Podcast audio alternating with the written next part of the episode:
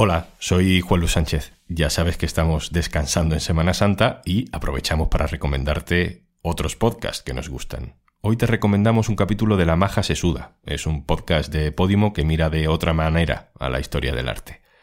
Elena Sotoca charla con Rigoberta Bandini sobre el éxito.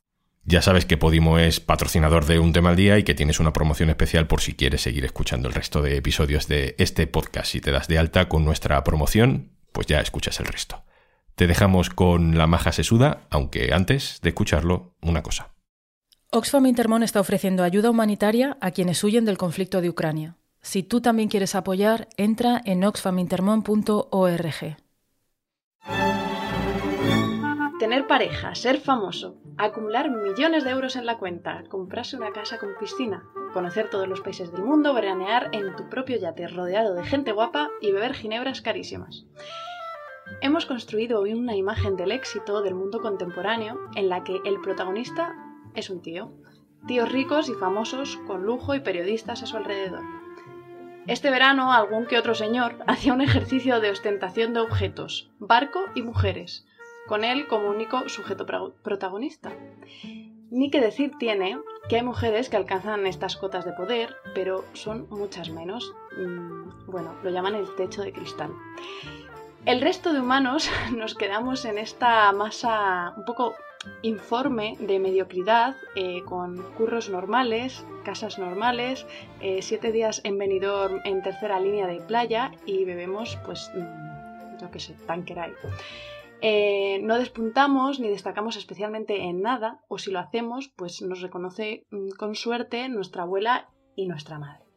En fin, que nos quedamos muy muy alejados de la imagen que Hollywood ha construido para hablar de éxito.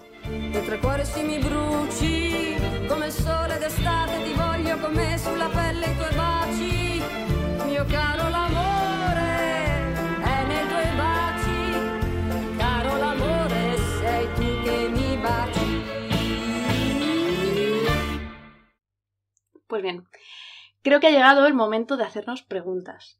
Dicen que solo así se sale de la mediocridad, ¿no? ¿Es que acaso estamos dispuestos a aceptar esa idea de éxito como la única válida? Es más, ¿estamos seguros de que queremos esa vida? ¿Acaso nos podemos sentir exitosos habitando un cuerpo normal y viviendo en un piso de Móstoles de 80 metros? Hoy está conmigo una mujer a la que yo le colgaría sin duda la medalla de oro del éxito. Tras unos años de carrera espectacular, mm, joder, qué nervios, tía, qué ilusión, ha conseguido que todo un país se plantee qué coño tienen de malo nuestras tetas. Bueno, es que, mm, de hecho, es que es mucho más que eso, es que has conseguido que un abanico eh, absolutamente no sé, sorprendente de personas cante tus canciones, o sea, desde Manolo hasta bebés de un año. Eh, bienvenida Paula Ribó, o sea, Rigoberta Bandini, a la baja sesuda, ¿cómo estás? Hola, ¿qué tal? Pues muy feliz de estar aquí.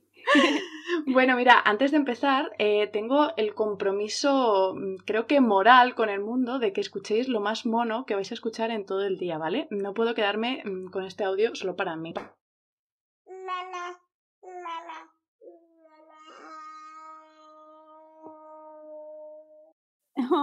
Bueno, esta bebé es la Pau, es la hija de año y medio de mis amigas María y Leti, que ves que se ha aprendido tu canción de maravilla. ¡Qué fuerte!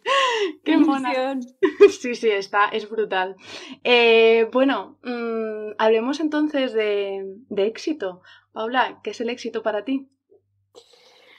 Pues el éxito, a ver, ahora mismo para mí es poder pasar tiempo de calidad con la gente que quiero, no solo mi familia, o sea, mi, pareja, mi hijo, mi hermana, mi, mi, madre, mi padre, no sé, no solo mi entorno más cercano, sino también mis amigos.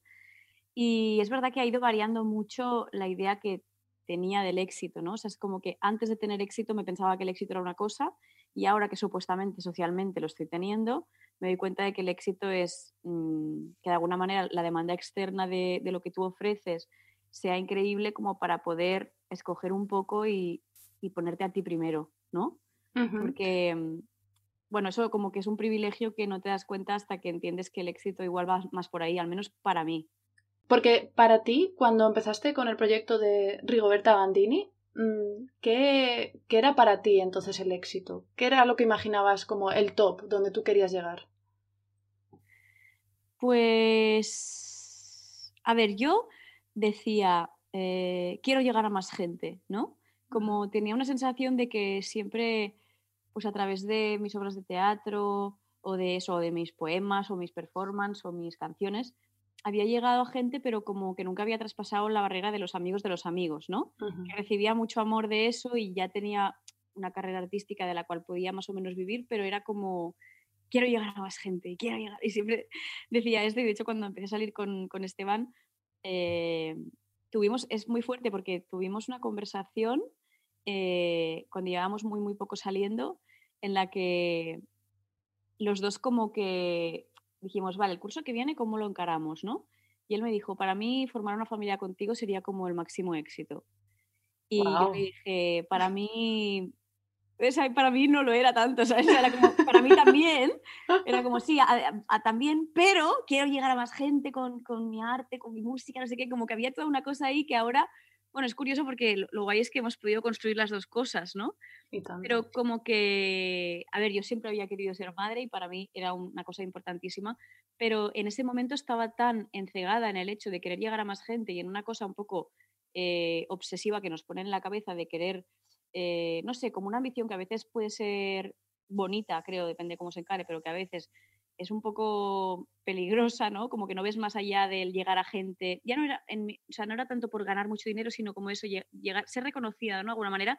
Llevas toda tu vida haciendo cosas y quieres que, más gente eh, lo reconozca y lo disfrute, porque realmente lo más guay cuando escribes o cuando conectas con la gente es recibir el feedback, que es lo que me está pasando ahora con, muchísimas personas, es recibir ese tipo de feedback, como, como esta niña que me has puesto ahora, ¿no?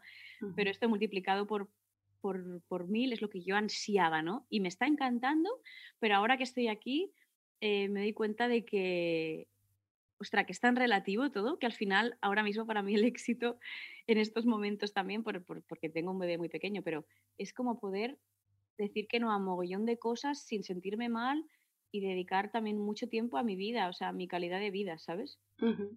Sí, eh, yo, por ejemplo, eh, tu canción Perra, eh, de hecho la entiendo casi como, como una súplica, una especie de dejadme parar, ¿no? De quiero dejar de, producir, ¿no? Totalmente, sí, sí, sí.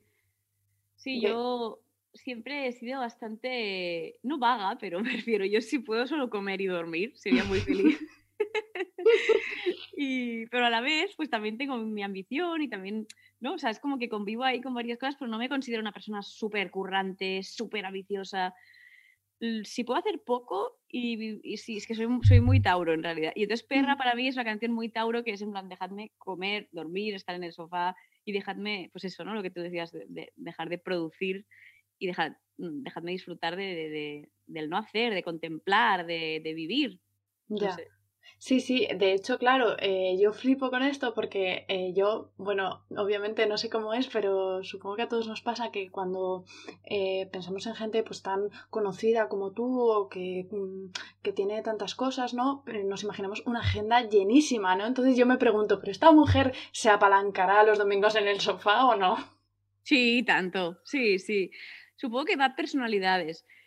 Yo, a ver, es verdad que tengo muchas cosas, o sea, tampoco voy a negarlo.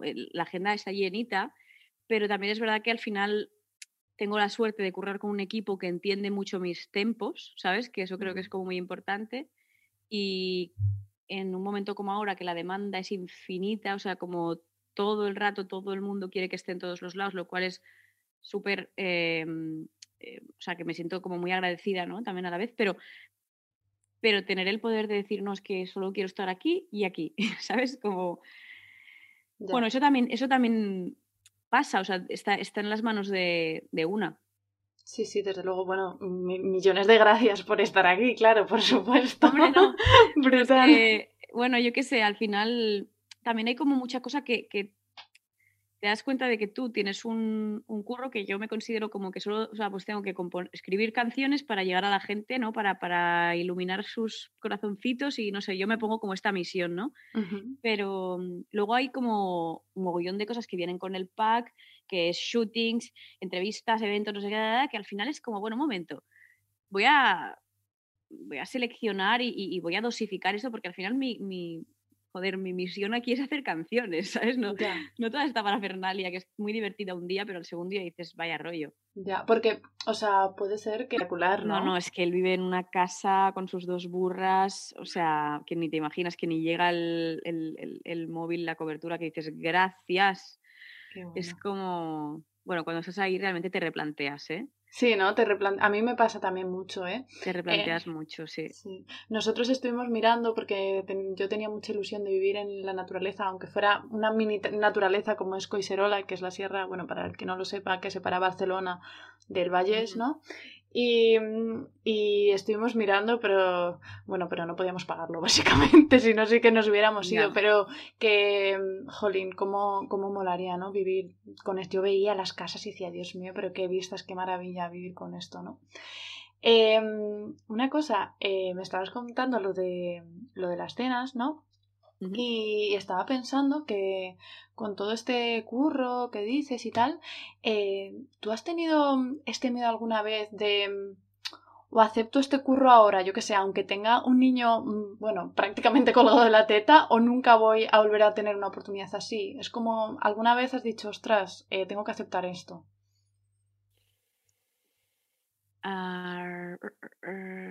es que, claro, en mi caso ha sido como un proceso tan poco común, digamos, como que vino él con el éxito, ¿sabes?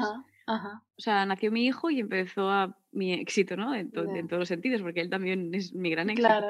Entonces, como que mm, eh, no conozco una vida previa, ¿no? A ser madre y, y, a decir, ahora que tengo el bebé, no me estoy encontrando con este tipo de situaciones. Sí que es verdad que no tengo miedo a decir que no, que es algo que he aprendido, pues a base de decir que no, la primera vez te sientes mal, a la quinta ya no.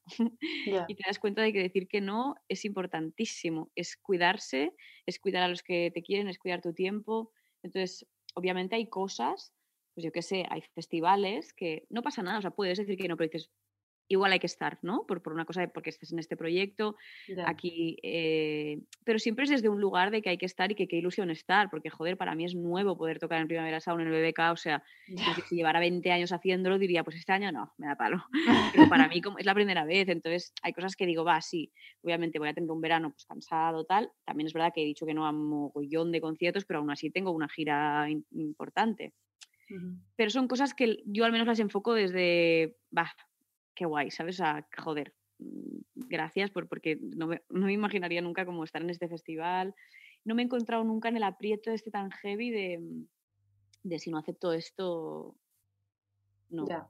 ya, ya. Además, eh, por lo que he visto por tu Instagram que cuentas y tal, como que gestionáis súper bien en plan lo del niño, en plan si os tenéis que ir toda la familia, os movéis toda la familia, ¿no? Claro, claro, eso también me ayuda porque, por ejemplo, cosas como venidor, o sea, bueno, mira, yo la semana que viene es la primera que me separaré una semana de Nico. Wow. Ya estoy con un poco de, pena y ansiedad, pero en realidad es por elección propia porque curro toda la semana en Madrid y luego me voy a París el fin de porque hay una amiga que hace algo importante allí de moda y, es como, o sea, que dice que no es en plan que es decisión mía de, vale, voy a estar una semana sin Nico, estamos preparados, pero bueno, que lo llevo mal, vamos. Estamos preparados, pero estoy mal. Estamos preparados, pero estoy mal.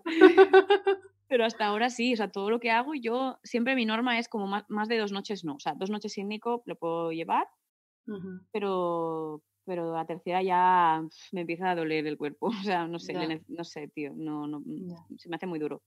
Y entonces nos llevamos a las abuelas, o alguna vez a, una canguro, pero en general son las abuelas que han venido a Benidorm. Mira, de hecho, mañana es muy gracioso. Tenemos reunión con las abuelas, con el calendario, para mirar la gira de verano. O sea, en plan producción. ¡Qué fuerte! van a ver, abuela uno, ¿qué día puede venir a Mallorca? Apuntado. y a veces vienen las dos, muchas veces. Ostras, pero pedazo de abuelas, ¿eh? Ahí de un lado para otro, qué guay. Sí, sí, sí. Qué guay, qué suerte. Em, una cosa, eh, bueno, a ver, somos súper jóvenes, Paula, pero, o sea, cuesta medir el éxito de una vida ahora, ¿no? Eh, sea lo que sea lo que entendamos por éxito, pero ¿qué, sería para ti triunfar en la vida de aquí, yo qué sé, pues a 30 años o así?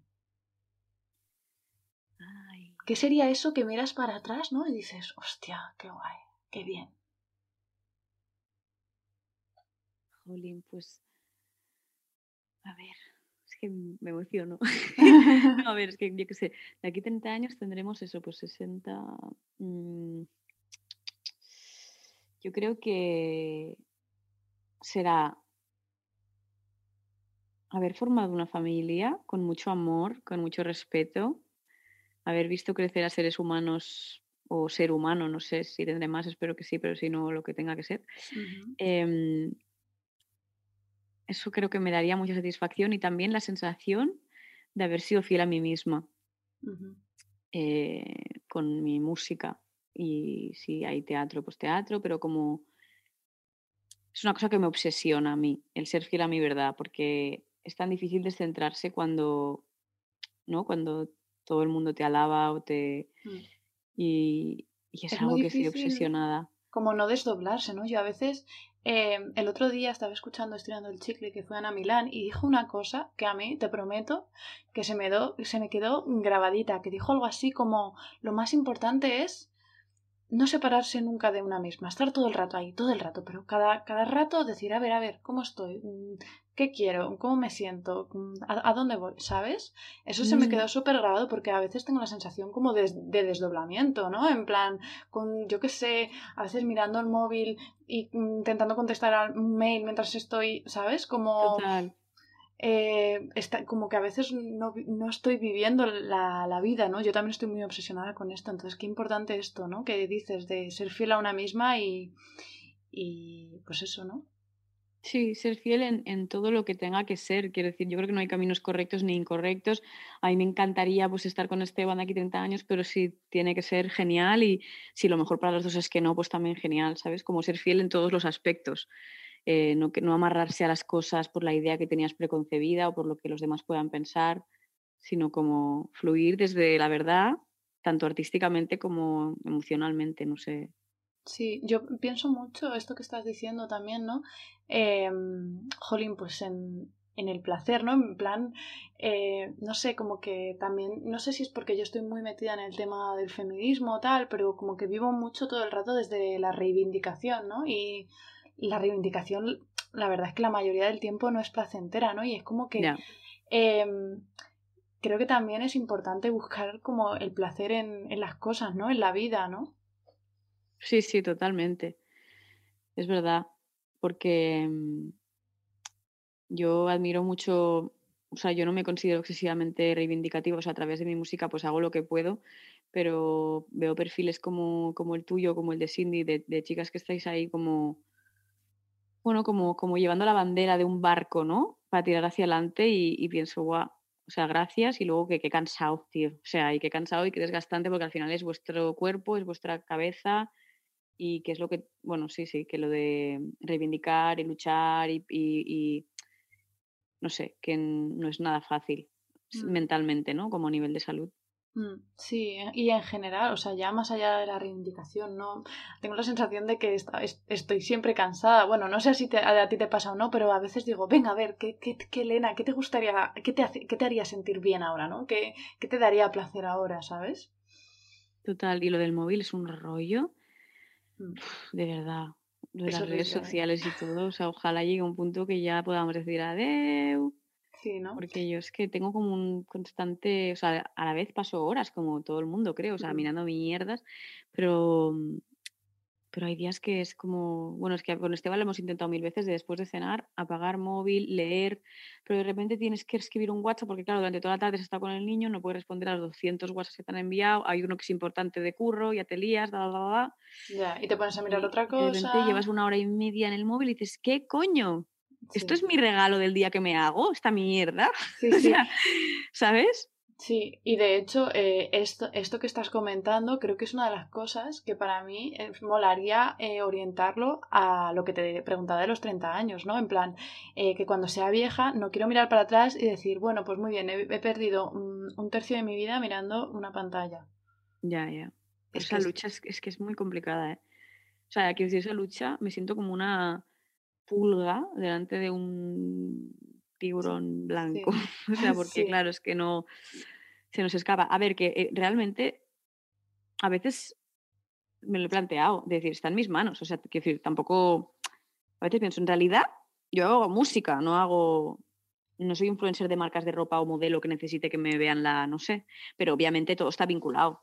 Mm, y, cualquier carrera artística, ahora mismo, o sea, tienes que estar en ese escaparate, pero a veces pienso, me voy de todo, ya está. Ya, también yo me pregunto, porque yo también mi trabajo está en las redes sociales, pero también es verdad que cuando paro de hacer un ejercicio de honestidad conmigo misma, digo, a ver, ¿hasta qué punto las dos o tres horas que has estado hoy en Instagram, em, hasta qué punto era trabajo o realmente estabas ahí haciendo el chorro, bueno, pues eso, el mítico scroll o mirando stories, ¿sabes? Ya, ya. Es que, es que esto, esta es la, la realidad. ¿Yo sabes lo que hago? Yo hace ya meses que los domingos apago el móvil. Ah, está muy bien. O sea, el sábado por la noche, para que no, para no empezar al día siguiente, ¿no? En plan, ay, mira una cosa y apago. No, el sábado por la noche mi móvil se convierte en un ladrillo. Claro. Eh, que está ahí guardado en un cajón eh, y es lo más. O sea, es increíble. Es una sensación. Sí, sí, súper buena iniciativa. Claro, exacto. Es que luego cuando lo consigues, ¿no? Cuando ese domingo te vas a dormir, piensas qué gusto, ¿no? Y fíjate qué tontería, o sea, un día, 24 horas, ¿sabes? Pero una sensación de satisfacción, ¿no? De haber vencido como la tentación, es que al final es la puta manzana y... Sí, pero a la vez no, ¿eh? A la vez es como que llega un punto en el que lo estás disfrutando, ¿sabes? Claro, claro. En realidad lo estás disfrutando y además yo la sensación que tengo es como que el lunes vengo como de esta inercia y como que miro menos el móvil, ¿sabes? Es súper guay, es súper buena la Claro, claro, es que todo es como un detox, ¿no? Al final te desintoxicas un poco y ya... Sí. No lo necesitas tanto. Sí. Em, bueno, Paula, eh, ya se nos, va, se nos va acabando el tiempo. Eh, tía, qué charla tan bonita. Eh, me ha flipado. es que mm, me encanta mm, hablar de este tema de pensar en la vejez. Y pensar en, en, nuestra propia vida y decir, ostras, ¿dónde vamos a estar? Mm, me emociona un montón como a ti y, y aparte creo que es como un faro súper súper bueno, ¿no? Totalmente, y además que en estas proyecciones es donde construyes mucho, o sea, mm, quiero decir, aparte de ley de la atracción y todas estas movidas en las que yo creo mucho todo lo que es visualización, pero que realmente creo que es súper importante este ejercicio para construirse a uno mismo, porque no existe nada que no hayas pensado alguna vez, un segundo aunque sea, ¿sabes? O sea, mm. como que, que, es un ejercicio, es un mm. ejercicio guay para, para ir viendo qué caminos hay, ir iluminando. Sí, sí, totalmente. Bueno, al final tengo la sensación de que, bueno, por lo menos yo aplicada a mi vida, que no quiero ni yate ni yate, como que dentro de, de, unas condiciones vitales básicas y dignas, que como que lo importante es eso que decíamos, no buscar el placer. Sí, sí, eso, que, que, esta vida se nos haga en esta, en esta de 60 años, fíjate que sí que he visto naturaleza, ¿eh? Sí, ¿no? que igual, igual me espera. Igual te vas a Coiserola por lo menos, ¿no? me espera un poquito de naturaleza. De aquí a los 30 no tengo tiempo. O sea, de aquí a los 60 bueno, pues cerramos entonces eh, el episodio este con una Paula en una casita en la naturaleza, eh, creando cancioncitas sin parar. Y ayudando a otras artistas, me gustaría, como algo así, ¿no? Tener algún proyecto que, no sé. Qué bonito, qué bonito eso. ¿Te gustaría dar clase o algo así? Pues es algo que me da mucho miedo, tía. O sea, mm, siempre que me proponen como masterclass, no sé qué, o sea, a la vez siento que tengo cosas que decir, pero a la vez como me cuesta concentrarme a veces en algo concreto, no sé, como que no confío en mí como predicadora, ¿sabes? No sé. Ya. Me, mira, me cuesta, me, me parece como súper complicado realmente la docencia y no, nunca me he atrevido como en plan a super clases, alguna cosa concreta, pero... Ya. Bueno, también puede ser una, o sea, es, es, en realidad este episodio va todo en torno a esto, a, ¿no? A maneras alternativas de hacer las cosas, ¿no? Igual mm. eh, mola que no se, llegue alguien a dar una masterclass y lo tenga todo súper estudiado, súper claro, todos los consejos directos y certeros, ¿no? Igual mola, ¿no? Un poco esta, esta, esta vulnerabilidad, ¿no? Este, ¿no? También mola mucho. Sí, a mí lo que me pasa es que cuando me planteo una masterclass me vuelve como una Paula nihilista adolescente que es como nada importa, no hay nada, todo esto, o sea, es como, como una cosa etérea en la que no, no, no, me puedo agarrar a nada, o sea, cada punto que intento construir es una, es una, es una pastilla de jabón que se derrite en mis manos, y entonces digo, da igual, no tengo nada que decir, soy una ameba. joder, qué pena, porque seguro que tienes tanto que decir. No, a ver, algún día, algún día diré cosas. algún día, ¿no? Dirás cosas, cosas. Bueno, Paula, eh, muchísimas, muchísimas gracias eh, por estar. Gracias a ti, Elena. Un abrazo muy grande.